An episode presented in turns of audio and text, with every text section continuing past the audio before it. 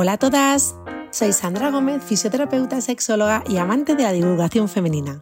Bienvenida a este podcast, Tu Salud Femenina. Mitos los derrumbaremos, falsas creencias las dejamos atrás. Lo invisible, aquí lo convertimos en protagonista. Vamos a explorar juntas, a sorprendernos, a reír y sí, algunas veces a exclamar, ¡Wow! No lo sabía. Prepárate un té, un café, ponte cómoda y acompáñame.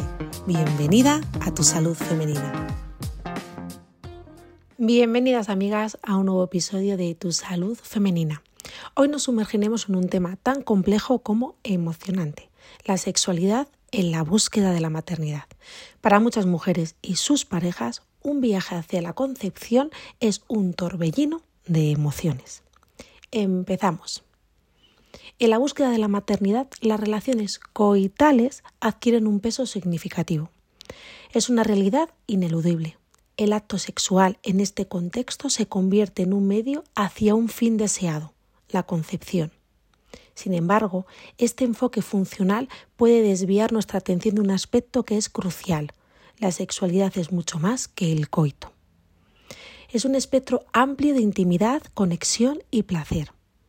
Aunque el coito sea el medio para alcanzar la maternidad, no debe eclipsar la riqueza y la diversidad de nuestras experiencias sexuales.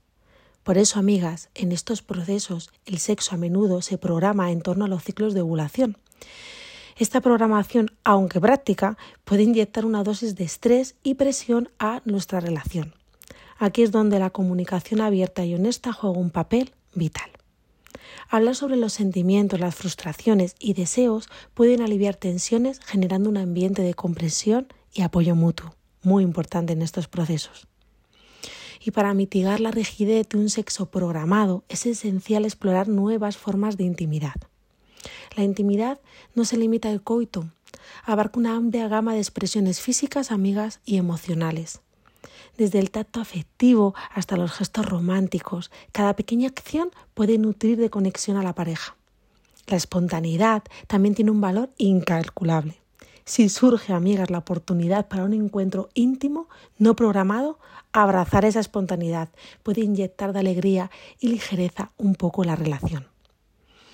Por último, pero no menos importante, es crucial recordar el placer, amigas.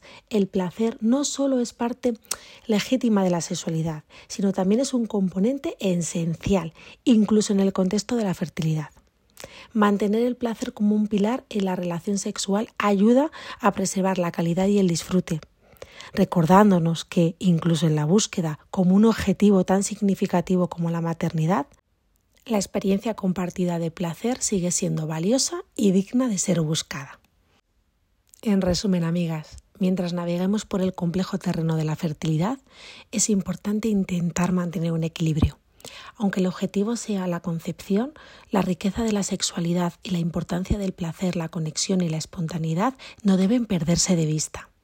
La compresión, la comunicación y la búsqueda del placer y la intimidad las, parejas podemos fortalecer nuestro vínculo y disfrutar de este viaje juntos, incluso en medio de este desafío de proceso. Y así, amigas, concluimos nuestro viaje de hoy por un tema de la sexualidad en busca de la maternidad. Hemos navegado por las complejidades de sincronizar nuestros deseos más profundos con el ritmo natural de nuestros cuerpos, enfrentando el desafío de mantener la conexión y la pasión en el proceso. Pero recuerda, cada pareja y cada mujer es un universo único. Lo que funciona para una puede que no funcione para otras. Pero el amor, la paciencia y la comunicación siempre serán nuestros mejores aliados.